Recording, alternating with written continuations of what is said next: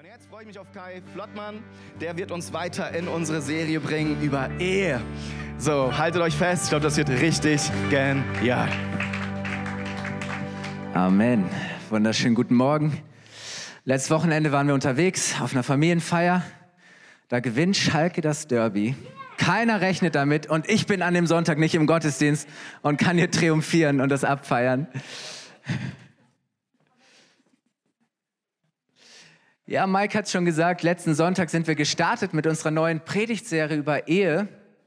Und jetzt im Sommer sind meine Frau und ich dann auch schon zwölf Jahre verheiratet. Von daher äh, denke ich mittlerweile, ja, ich weiß, man sieht es mir gar nicht an. Ähm, denke ich, kann ich schon das eine oder andere auch aus eigener Erfahrung und aus dem Weg, den wir gemeinsam mit Gott gegangen sind, auch teilen und weitergeben. Und deswegen liebe ich dieses Thema.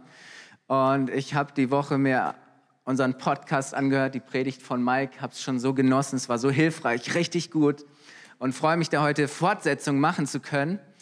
Ähm, vielleicht denkst du jetzt, okay, ich bin nicht mal verheiratet, ähm, jetzt ist hier so eine Ehepredigtserie. Ich möchte sagen, es ist nicht nur eine Serie für Verheiratete, ähm, vielleicht bist du Single, aber hast Ambitionen, mal heiraten zu wollen, dann ist es für dich eine perfekte Vorbereitung und kannst du jetzt schon viele Dinge lernen, die dir später helfen werden, eine richtig gute Beziehung zu gestalten und zu leben. Vielleicht bist du aber auch total desillusioniert, vielleicht ist eine Beziehung zerbrochen oder du hast schon mehrere gescheiterte Beziehungen hinter dir und hast relativ wenig Hoffnung ähm, und positive Erwartungen, dass sich für dich vielleicht in Zukunft da noch mal was ergeben könnte ähm, was, was irgendwie schön ist. Und wie auch immer dein Beziehungsstatus ist, ich glaube, dass wenn du dein Herz aufmachst und hörst, was Gott zu dir sprechen möchte, äh, dann kannst dein Leben verändern. Und wir lernen an den nächsten Sonntagen ähm, Prinzipien, göttliche Prinzipien, die funktionieren immer und überall.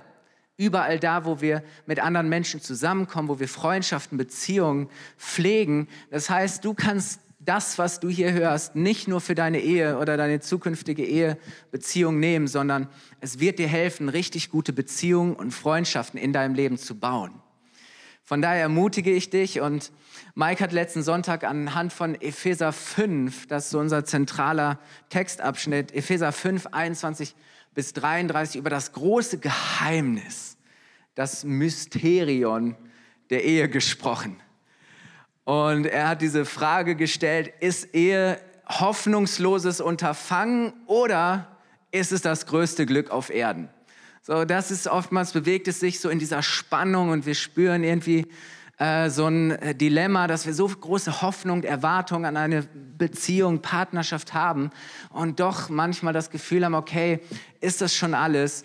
Und Mike hat toll aufgezeigt, wie sich auch unser Verständnis von Ehe historisch und gesellschaftlich gewandelt hat. Nämlich weg von dieser Haltung, unsere Ehe dient einem höheren, einem allgemeinen Zweck. Unsere Partnerschaft hat einen Sinn, einen Nutzen, der über uns selbst als Paar hinausgeht, hinzu, es geht um mich. Ich will Unabhängigkeit. Ich möchte mich selber verwirklichen. Ähm, und mein Partner muss mir dabei helfen, dass das gelingt. Und wenn er, wenn er das nicht geben kann oder das nicht funktioniert, dann muss ich halt was Besseres suchen. So haben wir gemerkt, es so von diesem Gedanken, hey, Ehe hat was mit gesellschaftlicher Verantwortung zu tun, mit einer Berufung, die über einen selbst hinausgeht, hin zu einer sehr individualistischen Einstellung. Die Beziehung, Partnerschaft muss mir dienen und es geht darum, was ich daraus nehmen kann. Und aus dem Grund geben wir uns der Illusion und dem Irrglauben hin, es gibt den einen perfekten Menschen, Partner, der mir all das geben kann, der mich glücklich macht, der all meine Sehnsüchte und Wünsche stillt und dann ist der Himmel auf Erden und das Beste, was man sich nur wünschen kann. Das Problem ist, dass wir uns damit hoffnungslos überfordern weil wir voneinander Unmögliches erwarten. Es kann nicht funktionieren, weil da kommen zwei unperfekte, unvollkommene, von Sünde und Schuld gezeichnete Menschen zusammen und erwarten voneinander, dass sie sich gegenseitig retten und erlösen und einander den Himmel auf Erden. Vielleicht verspricht man sich irgendwie vorher den Himmel auf Erden und sagt, ich bin bereit, alles für dich zu tun. Aber wenn man dann verheiratet ist und der Alltag kommt und die Jahre vergehen, merkt man, wow, das ist extrem schwierig und so viele scheitern. Und wir finden uns in diesem Dilemma, in dieser Spannung wieder von, okay, bedeutet Beziehung eigentlich nur Opfer und Verzicht oder ist es doch Erfüllung und Freude? Und die Bibel äh, zeigt uns einen ganz anderen, einen großartigen Weg, wie Beziehung trotz aller Herausforderungen ähm, und, und all der Arbeit und all dem, was das vielleicht auch an, an Schwierige mit sich bringt, wirklich erfüllt werden kann. Und dieser Weg, den die Bibel uns zeigt für eine erfüllende Partnerschaft, ist, dass Mann und Frau sich einander unterordnen. Nicht nur die Frau dem Mann, sondern Paulus spricht in diesem Kapitel davon, Epheser 5, dass Mann und Frau einander unterordnen soll. Das heißt, nicht der eine ist ständig oben und der andere unten, sondern du weißt gar nicht immer, wer ist oben und wer ist unten. Es ist eine, etwas Gegenseitiges. Und das funktioniert, und Paulus beschreibt das in, diesem, in diesen Versen so, dass die Frau den Mann achten, respektieren und ehren soll. Respekt. Und dass der Mann seine Frau so hingebungsvoll und aufopferungsvoll lieben und sich der Frau hingeben soll, wie Jesus bereit war, es für uns, für seine Gemeinde, seine Kirche zu tun. Das heißt, für beide Rollen ist das Vorbild die Beziehung von Jesus zu seiner Gemeinde. Und Mike hat das letztes Mal auch beschrieben. Deswegen spricht die Bibel von Jesus als dem Bräutigam und seiner Gemeinde, der Kirche, als Braut. So, das heißt, das ist das schönste Bild, das, was Jesus und seine Kirche ähm, verbindet von, von aufopferungsvoller Liebe und Hingabe, die es überhaupt gibt. Und deswegen nennt Paulus das ein Geheimnis, weil er sagt, die Ehe ist etwas Göttliches. Die Ehe spiegelt das wieder und ist Ausdruck davon, äh, was Gott vorgelebt hat. Vielleicht denkst du jetzt, okay, hört sich schön und gut an, aber wie bitteschön geht das? Wie kann das funktionieren? Hey, ich versuche es immer wieder, aber es ist unmöglich. Völlig unrealistisch. Und ja, du hast recht und nein, du hast trotzdem nicht recht. Ja und nein. Ja, es ist unmöglich. Ja, es ist unrealistisch, wenn wir nur auf uns schauen und auf das, was wir zu geben haben. Und es ist möglich, wenn wir, wenn wir eine Kraft in unserem Leben haben, und eine Kraft in, unseren, in unser Leben hineinkommt, die, die mehr bewirken kann als das, was wir aus eigener Kraft und aus uns selbst heraus jemals bewirken könnten. Und deswegen ist das Thema heute Morgen ähm, die Kraftquelle der Ehe. Die Kraftquelle der Ehe. Interessant ist, wir haben letzten Sonntag Epheser 5, 21 bis 33 betrachtet, wo Paulus diese Partnerschaft, diese Beziehung beschreibt, auch mit der, mit der ähm, Verantwortung, die beide darin haben. Aber interessant ist, dass für Paulus eine Ehe, wie er sie in Epheser 5 beschreibt, die Auswirkung und die Folge eines Lebens aus der Kraft des Heiligen Geistes ist. Das heißt, das, was Paulus hier über Ehe und Partnerschaft schreibt, steht im Kontext und Zusammenhang eines Lebens, das bestimmt und erfüllt ist vom Heiligen Geist. Paulus spricht in den Versen unmittelbar davor von einem geisterfüllten Leben, wie ein Leben aussieht, das vom Geist Gottes verändert wird, geformt wird und als Folge dessen eine Auswirkung davon ist, dass, dass unsere Ehe und unsere Beziehung, unsere Partnerschaft funktionieren kann. Das ist eine Folge davon. Und lass uns mal lesen Epheser 5, 19, Vers 20.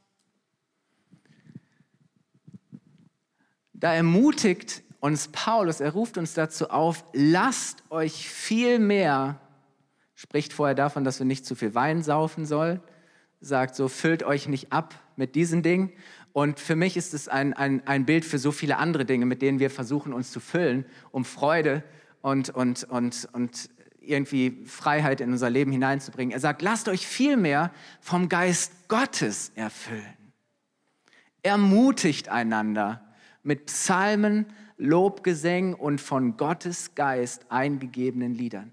Das heißt, wir werden erfüllt und inspiriert von Gottes Geist. Wir bekommen etwas vom Heiligen Geist, das dann wieder aus uns rauskommt. Er sagt, singt und jubelt aus tiefstem Herzen zur Ehre des Herrn und dankt Gott dem Vater immer und für alles im Namen von Jesus Christus, unserem Herrn. Und der nächste Vers heißt dann, ordnet einander unter.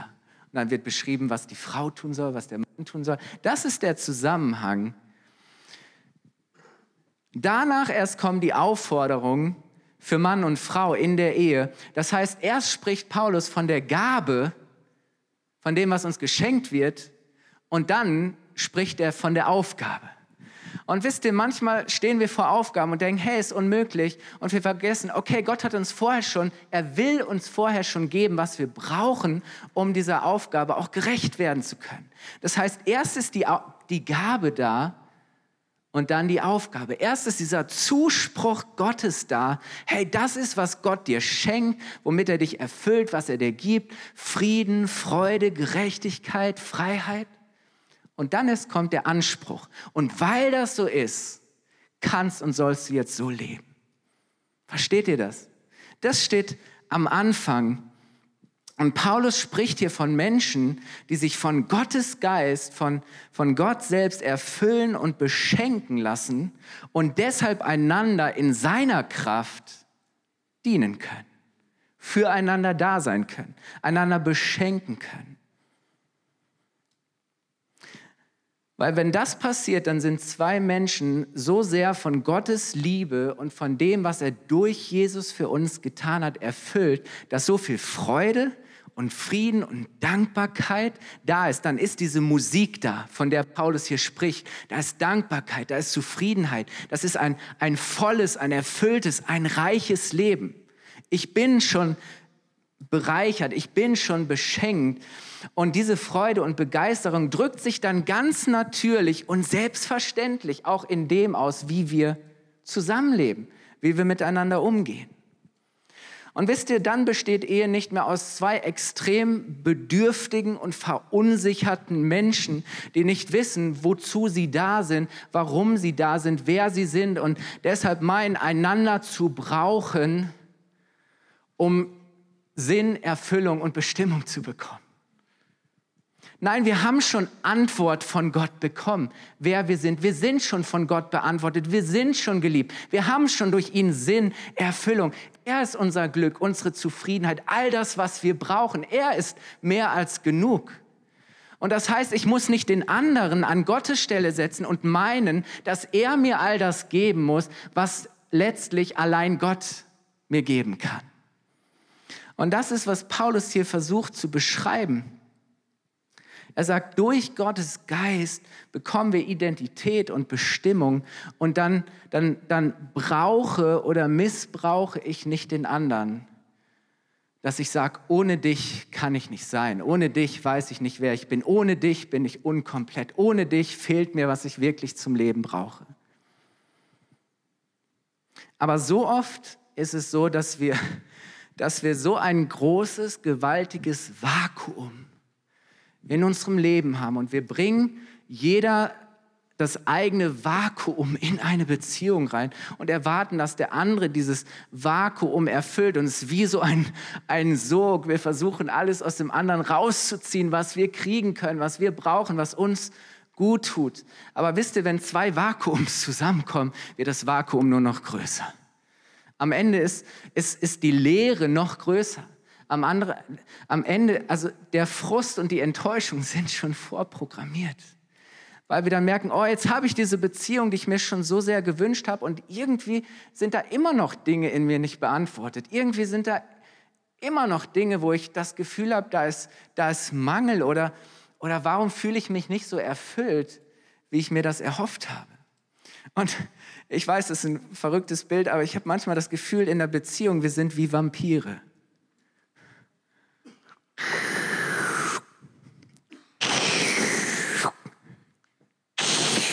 Und, und wir saugen und saugen das, das Leben und die Energie aus dem anderen, bis der andere so, ich brauche dich, ich brauche mehr von dir, ich brauche Energie.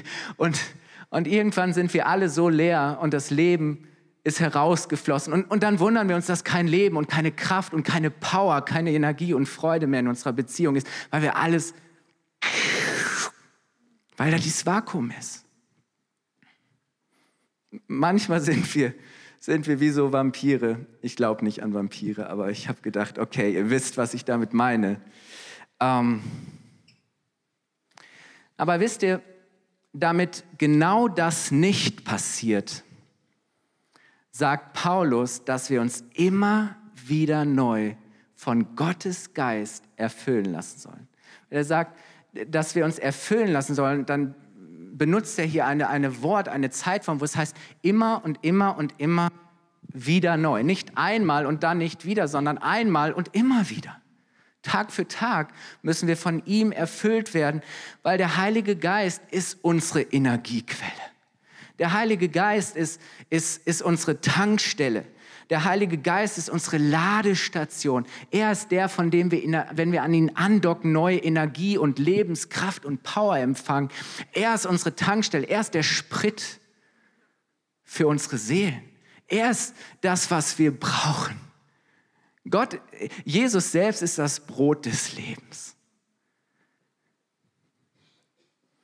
Und je mehr ich anfange, in Gottes Wahrheit zu leben, was er über mich sagt, wie er über mich denkt, je mehr ich von seiner Liebe erfüllt bin, je mehr ich in, in der Identität lebe und der Bestimmung, die er mir gegeben hat, ähm, desto mehr bin ich fähig, für andere zu leben.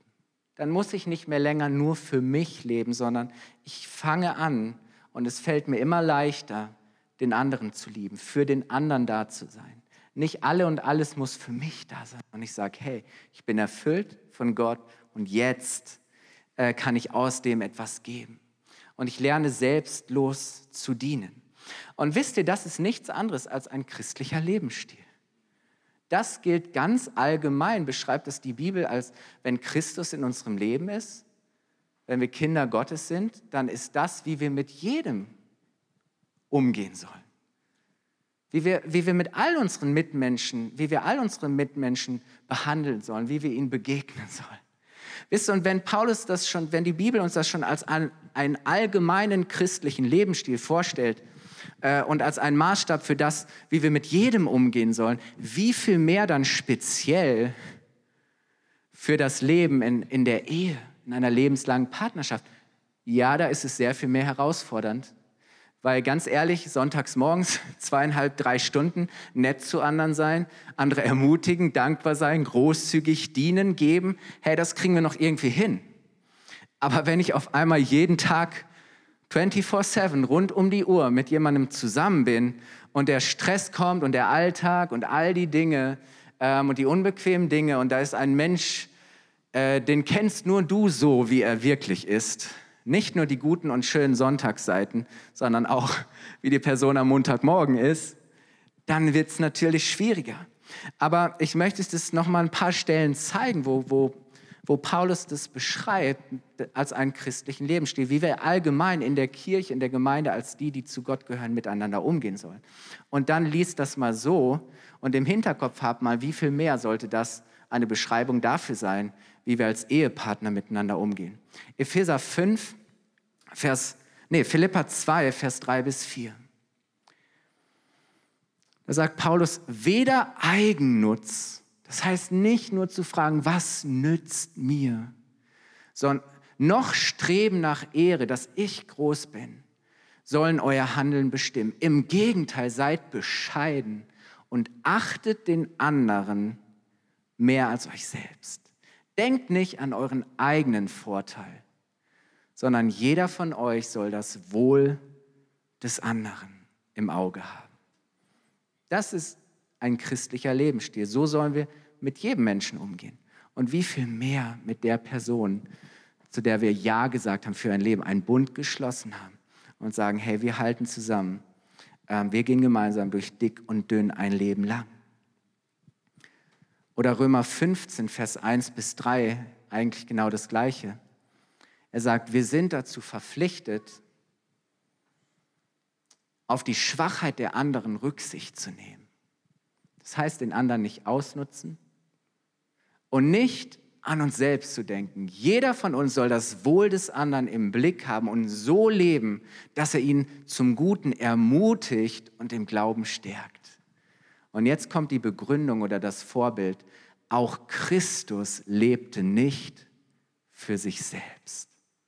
Jesus ist das Vorbild und wir eifern ihm nach. Auch Jesus lebte nicht für sich selbst. Das heißt, hier wird ein Umgang beschrieben, wo ich mich selber nicht so ernst nehme, wo ich nicht nur mich und mein Wohl und das, was mir nutzt und was mir hilft, im Blick habe, wo es darum geht, dass ich groß bin, dass ich oben bin, sondern zu sagen, okay, was kann ich tun, um den anderen so zu ermutigen und zu stärken, dass es ihm gut geht, dass ihm gedient wird.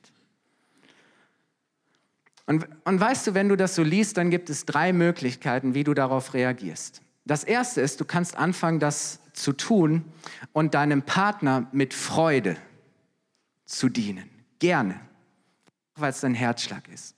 Das ist die erste Option.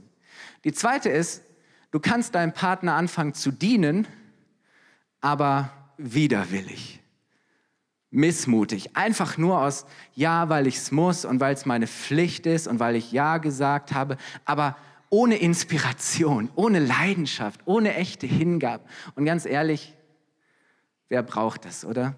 Aber können wir machen.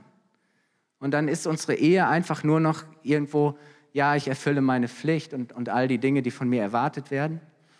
Und das Dritte, was du tun kannst, ist zu sagen, hey, ich, ich lasse es ganz einfach und ich schaue nur auf mich und ich gucke nur auf das, was mir dient und das, der andere ist mir völlig egal.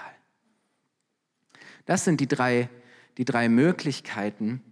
Und ich möchte dir sagen, je öfters in einer Beziehung beide sich für Variante 1 entscheiden, nämlich mit Freude einander zu dienen, desto besser wird's. Desto besser sind die Aussichten, dass diese Beziehung sich großartig und wundervoll entwickelt. Desto beste Zukunftsaussichten. weil dann lerne ich, mich selbst zurückzunehmen. Ich kann mich selber zurücknehmen. Ich kann, mich, ich kann zurücktreten, mich hinten anstellen. Ich kann verzichten, um dem anderen die Freiheit und die Möglichkeit zu geben, das zu tun oder das zu empfangen, was ihm gut tut, was ihm dient, was ihn stärkt, was ihn ermutigt. Dass ich sage, hey, wow, wie kann ich ihm etwas Gutes tun? die Möglichkeit zu geben, zu tun, was er liebt, was ihm Freude macht. Und wisst ihr, das können in einer Partnerschaft ganz banale Dinge sein. So, ich bin so dankbar, dass meine Frau mich immer wieder mal zwischendurch FIFA zocken lässt. Als mit meinem Zwillingsbruder, der sitzt in Köln, ich in Bayreuth und wir zocken online. Und es kann dann schon mal vier, fünf Stunden dauern. Und meine Frau weiß, ich brauche das. Aber sie weiß, mit was für einer Freude und Leidenschaft ich das mache. Und deswegen lässt sie mich FIFA zocken. Ich bin ihr so dankbar. Wir sprechen vorher darüber, ob das passt und ob das okay ist. Meine Frau weiß, ich liebe Bücher. So, wenn wir irgendwo unterwegs sind in der Stadt und das ist ein Bücherladen, ich will da rein. Einfach nur stöbern und gucken. Und sie ist geduldig und verständnisvoll und ich darf meine Bücher schauen. Oder ähm, wenn wir irgendwie zusammensitzen, abends gemütlich bei einer Flasche Wein, ist mein Glas meistens immer schneller leer als ihres. Ich habe Mangel und sie hat in ihrem Glas immer noch Überfluss. und, und wisst ihr was, ich weiß gar nicht, warum sie das macht. Sie hat einfach irgendwann damit angefangen. Aber mein Glas ist leer und den letzten Schluck in ihrem Glas gibt sie immer mir. Ich darf den letzten, ihren letzten Schluck trinken. Und das sind vielleicht Peanuts, aber es ist für mich so ein Zeichen und Ausdruck davon. Sie ist bereit, mir ihren letzten Schluck zu geben, äh, weil sie weiß, ich werde diesen Schluck, diesen letzten Schluck genießen. Das heißt aber umgekehrt auch, dass ich manchmal Dinge ihr zuliebe sein lassen kann. Ich sage, okay, ich muss jetzt nicht FIFA zocken. Okay, ich kann die Bücher auch einfach mal Bücher sein lassen, wenn es meiner Frau wichtig ist, dass wir einfach jetzt mal Zeit haben, dass wir wirklich miteinander reden äh, oder dass wir Zeit mit den Kids haben.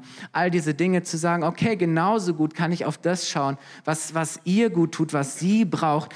Ähm, das heißt, auch, auch wenn es um Urlaub geht oder Freizeit, wie wir das gestalten, gemeinsame Aktivitäten. Es gibt Dinge, die liebt meine Frau, ich nicht so sehr, aber ähm, ich habe gelernt, mich mit ihr daran zu freuen, wenn sie sich über Dinge freut und zu sagen, hey, wenn es für sie schön ist und ihr gut tut, dann können wir dorthin fahren und dies und jenes tun.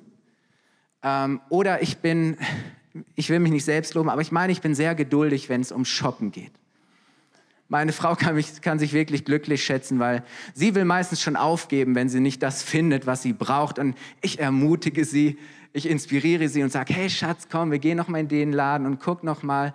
Und einfach, weil ich weiß, hey, es dient ihr und da ist nicht so ein knurriger, motziger Mann, ähm, der sagt, lass uns so schnell wie möglich hier wieder raus, sondern zu lernen, was dem anderen gut tut. Und, und genauso auch im Schlafzimmer, im Bett. Ich meine, auch da zu gucken, was sind denn die Wünsche, Bedürfnisse des anderen, was gefällt ihm denn, was tut ihm gut, was wie auch immer. Es gehören ja immer zwei dazu. Soll ja beiden gefallen und für beide schön sein. Und weißt du, wenn das nur so ein Ego-Trip ist und es mir nur darum geht, dass ich meine Bedürfnisse und meine Wünsche befriedigt werden, werden wir auch da in dem Bereich keine echte Partnerschaft und keine Erfüllung erleben. All diese Dinge. Und wisst ihr, das Wichtige ist so sehr, oder ist Tobi heute Morgen da? Tobi, da hinten sitzt der. Oder dass man sagt, hey, ich bin bereit, auf die drei Kids drei Tage lang aufzupassen, die Kids zu hüten, zu pflegen, zu betüdeln und zu bespaßen, den Haushalt zu schmeißen, damit meine Frau nach London fliegen und an der Color Conference teilnehmen kann und vier tolle, wunderbare Tage in London genießen kann. Das ist Liebe, oder? Sitzen noch einige andere hier, Marco, einige Leitgenossen, ich unter anderem auch. Aber ähm, das ist genau damit gemeint, dass man sagt, okay, ähm, einfach als Geschenk, ohne eine Gegenleistung zu erwarten, ohne ich habe und dafür musst du jetzt aber. Und ich habe schon so viel dies, jetzt musst du aber auch mal das. Ohne zu rechnen, einfach nur etwas zu tun als ein Geschenk, ohne eine Gegenleistung dafür zu erwarten. Nichts, was man sich erst verdient haben muss. Und wisst ihr, wir müssen aufhören, in Beziehungen und Partnerschaften zu rechnen, Buch zu führen. Ich sagte, wenn du anfängst, in einer Beziehung zu rechnen, aufzurechnen, überhaupt zu rechnen oder berechnen zu sein, du wirst immer im Minus leben. Du wirst immer das Gefühl haben, zu kurz zu kommen, zu wenig zu haben. Du wirst, du wirst richtig arm dabei. Echte Liebe ist großzügig und verschwenderisch, verschwenderisch ohne dabei rechnen zu müssen oder zu berechnen, weil Liebe das kann. Liebe geschieht nicht aus dem Mangel, sondern aus dem Überfluss heraus. Das ist das Entscheidende. Und Paulus beschreibt einmal wundervoll, ähm, wird gerne auch auf Hochzeiten äh, gelesen in 1. Korinther 13, wie die Liebe ist. 1. Korinther 13 wird auch beschrieben als das hohe Lied der Liebe. Und es ist interessant, die meisten denken, oh, es geht um die Liebe, die Liebe, die Liebe und schönes Liebeslied.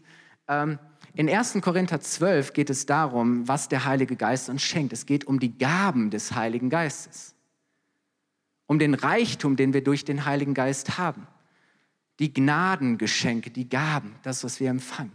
In 1. Korinther 14, dem Kapitel danach, geht es auch um Gaben des Heiligen Geistes, speziell um die Gabe der Prophetie. Der Offenbarung, der Erkenntnis. Und 1. Korinther 13, das hohe Lied der Liebe, steht in diesem Zusammenhang der Gaben, die der Heilige Geist uns schenkt. Und, und, und, und wie wichtig es ist, dass der Heilige Geist will zuallererst echte, wahre Liebe in uns hervorbringen. Und das soll unsere Motivation in allem sein. Ähm, Paulus sagt, hey, du kannst Berge versetzen, du kannst all die tollsten, die dollsten Dinge tun, wenn du keine Liebe hast wenn du es nicht aus echter, freier, fröhlicher Liebe tust, ist das alles für die Katz. Kannst du es vergessen, dann lass es lieber ganz bleiben. Und Paulus beschreibt in 1. Korinther 13, 4 bis 5, er sagt, Liebe kennt keinen Neid. Du brauchst nicht neidisch auf deinen Partner oder deine Partnerin sein. Liebe spielt sich nicht auf. Liebe ist nicht eingebildet. Sie verhält sich nicht, nicht taktlos. Was heißt taktlos? Taktlos heißt, ähm, sie ist einfühlsam und rücksichtsvoll, nicht rücksichtslos. Sie sucht nicht den eigenen Vorteil. Sie verliert nicht die Beherrschung und sie trägt keinem etwas nach. Sie ist nicht nachtragend. Sie ist nicht berechnend. Und weißt du, Paulus beschreibt hier all das, was echte und wahre Liebe nicht ist. Das heißt aber im Umkehrschluss, ähm, dass ein Zeichen von Selbstliebe, die auf mich bezogen ist, sich dadurch auszeichnet, ich bezogen halt, dass ich ungeduldig bin, dass ich reizbar bin, dass ich mit Worten verletze, dass ich taktlos und rücksichtslos bin, dass ich neidisch bin, nachtrage, all diese Dinge. Und Paulus sagt, das sind Dinge, das sind Zeichen davon, dass es uns nur um uns geht. Aber das ist keine echte selbstlose Liebe. Und wisst ihr, das Problem ist, wenn, wenn wir unseren Partner zur Quelle machen, dann sind wir ganz schnell bankrott. Wenn der Partner die Quelle für all das ist, was wir brauchen, dann sind wir so schnell bankrott. Aber durch den Heiligen Geist wird unser Liebeskonto so aufgefüllt, dass wir sogar fähig sind zu geben, großzügig, verschwenderisch zu schenken, selbst dann, wenn der andere nicht bringt, was ich mir von ihm erhoffe oder erwarte. Und wisst ihr, in jeder Beziehung gibt es Phasen, wo, wo, wo der eine gut drauf ist, wo er geben kann, wo er überfließt, wo er im Saft steht und, und kraftvoll ist und ermutigen und stärken kann. Aber jeder von uns hat Zeiten der Schwäche, wo wir selber blank sind und wie soll und kann ich gehen? Wie, wie kann ich da geben? Aber wir können zu Gott kommen und er ist bereit, uns all das zu geben, was wir brauchen. Und das Geheimnis der Ehe, und wenn du irgendwie ein Smartphone, ein Notebook dabei hast, notiere dir, das Geheimnis der Ehe ist, dass ich mein eigenes Glück darin finde, das Glück des anderen zu suchen. Das Geheimnis der Ehe ist, dass ich mein eigenes Glück darin finde, das Glück des anderen zu suchen. Das ist das Geheimnis. Es ist die Freude des Freudemachens. Es ist die Freude daran, wenn ich jemanden das Glück, jemanden glücklich machen zu können. Oder? Das ist das Geheimnis und der Schlüssel für eine erfüllende Ehe und Beziehung. Und es ist ein geistliches, göttliches Prinzip, dass nur was ich verliere, ich auch gewinnen kann dass ich nur, was ich weggebe, wirklich auch empfange. Das heißt, wenn du Gott vertraust und wenn du von ihm fängst, dann kannst du geben, ohne dabei ärmer zu werden, sondern du wirst reicher. Hey, das befreit dich so sehr. Egal wo du bist, am Arbeitsplatz, in deiner Familie, wo auch immer du, in der Kirche, in der Kleingruppe, zu sagen, oh, ich brauche immer von den anderen und ich bin immer Minus und ich stehe immer hinten dran. Nein, das hört dann auf. Und deswegen ist das erste und größte Ziel der Ehe nicht Glück und Erfüllung, sondern Hingabe und Dienst. Und Glück und Erfüllung sind dann die Folge und die Auswirkung davon. Aber wisst ihr, wenn wir reingehen in eine Beziehung zu sagen, hey, ich gehe in eine Beziehung, weil ich Glück und Erfüllung suche, wirst du es nicht finden. Aber wenn du sagst, meine Haltung ist, ich gehe rein, um zu dienen und zu geben, dann werden Glück und Erfüllung die Folge und die Auswirkung davon sein. Aber nicht umgekehrt. Und das funktioniert, weil Gott selber das so eingerichtet hat, weil die Ehe ein Spiegelbild seines Charakters und seines Wesens ist. Gott gibt sich hin. Gott liebt ohne Ende grenzenlos. Aber Egoismus, wo ich nur auf mich schaue, auf mich bedacht bin, schafft Distanz, es trennt, es zerstört Beziehungen, es überfordert. Letztlich ist Selbstzentriertheit, Egoismus der Ursprung und das Wesen der Sünde. Wenn du all das, was wir einander antun, wo wir schlecht miteinander umgehen, wenn du das mal runterbrichst, was ist die wahre Wurzel, was ist das, woraus es kommt, dann bist du immer ganz schnell beim Egoismus.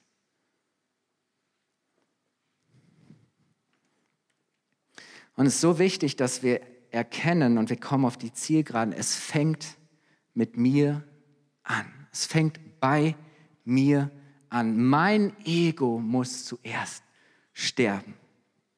Ich muss verändert werden. sonst gibt es keine Entwicklung. So oft sagen wir, ja, wenn der andere sich verändern würde, dann wird es mir ja leichter fallen. Und dann könnte ich ja auch, nein, du musst zuallererst anfangen, dich zu verändern.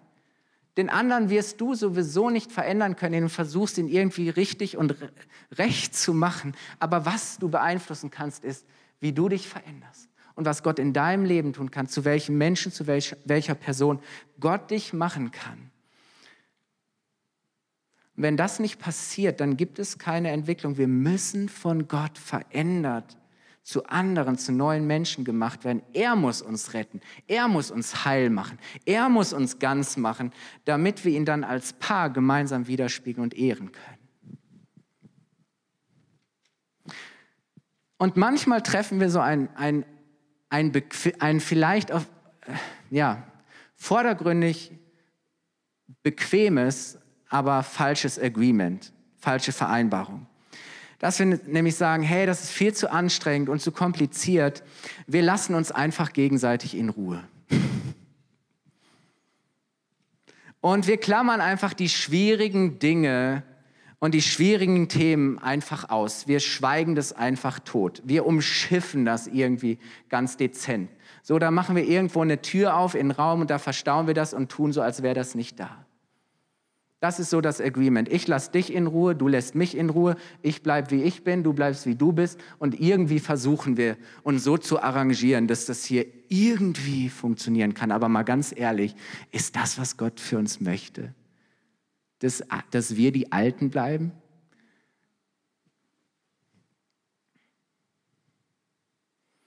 Aber wir denken, hey, ist doch bequem, weil dann muss sich keiner schon gar nicht für den anderen verändern. Aber es bleibt halt alles so, wie es ist.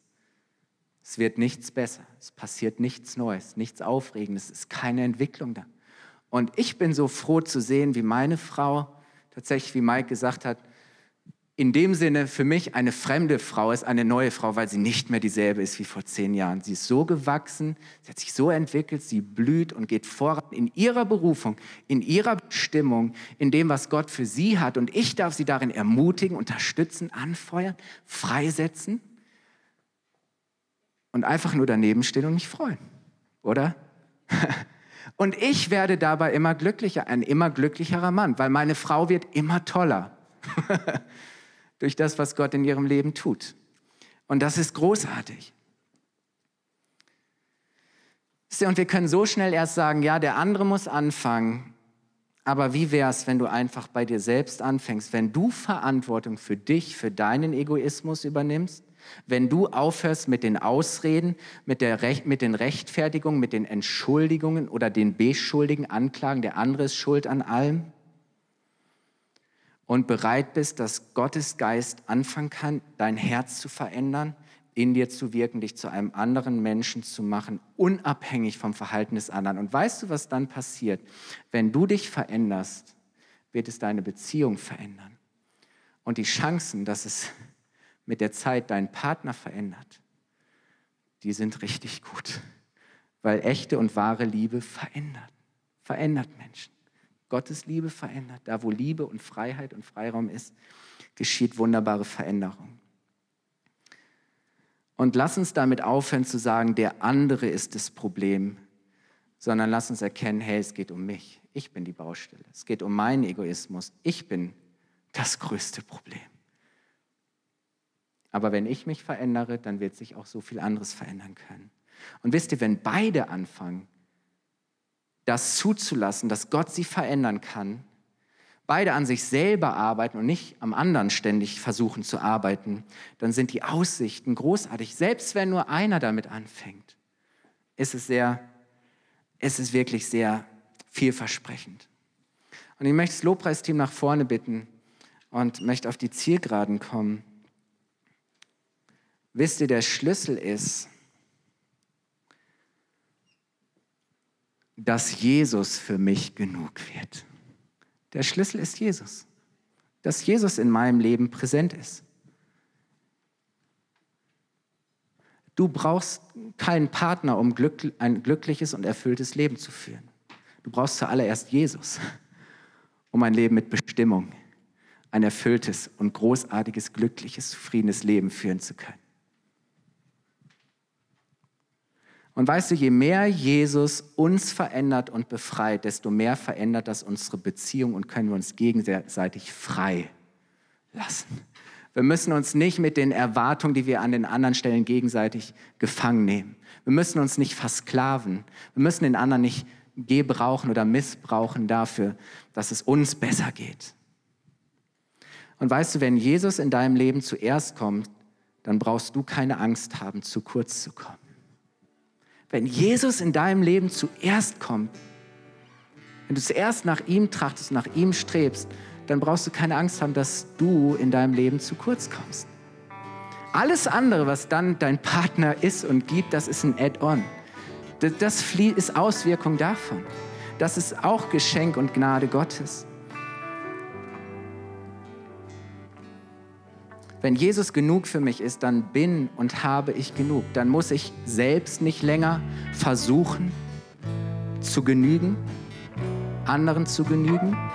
Und ich kann andere freisetzen und freilassen, dass sie nicht länger versuchen müssen, mir und meinen Ansprüchen und Erwartungen zu genügen. Amen. Lass uns aufstehen. Lade ich an, aufzustehen.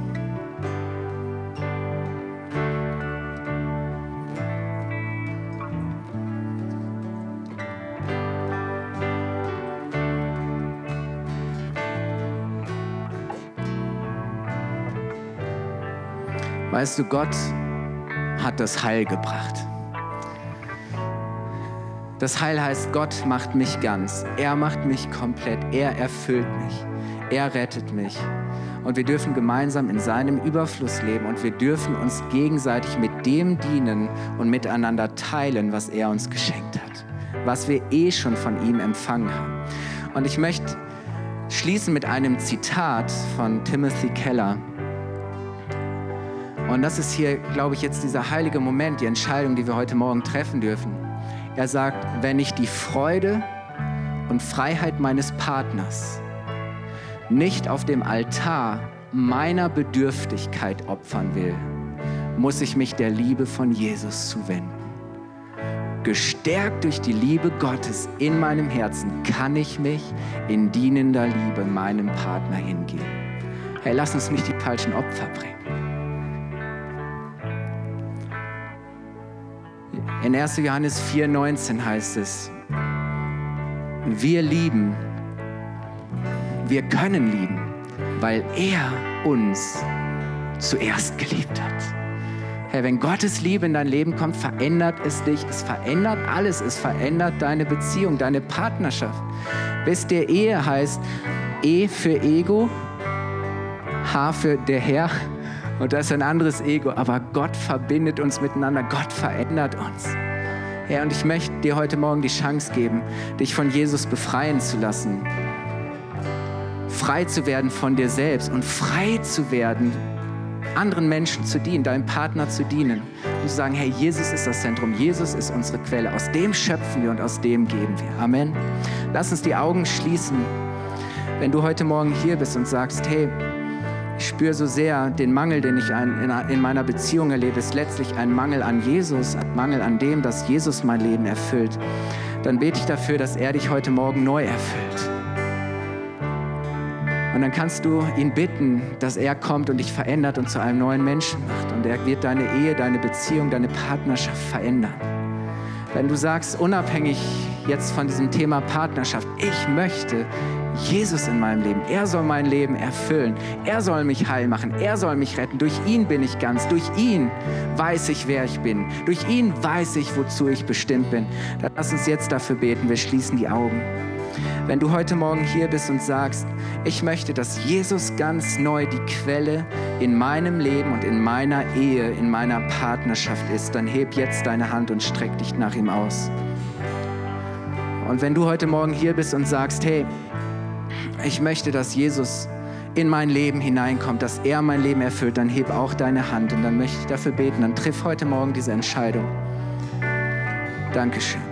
Dankeschön. Vater, ich danke dir so sehr, dass du gekommen bist und dass du dich selber hingegeben hast, dass du durch Jesus selbstlos geliebt und gedient hast, dass du dieses das kostbarste und größte Opfer gegeben hast, dass du dein Leben hingegeben hast, obwohl wir deine Feinde waren, obwohl wir es nicht verdient haben, obwohl wir nichts dafür getan haben, was das gerechtfertigt oder erklärt hätte. Nein, einfach weil du liebst, Herr. Einfach weil du Beziehung zu uns möchtest, weil du nicht berechnend warst, sondern weil du uns gerecht gemacht hast weil du uns liebst. Und ich danke dir, Jesus, dass du heute Morgen kommst und wir empfangen das neu. Wir nehmen das neu für uns an.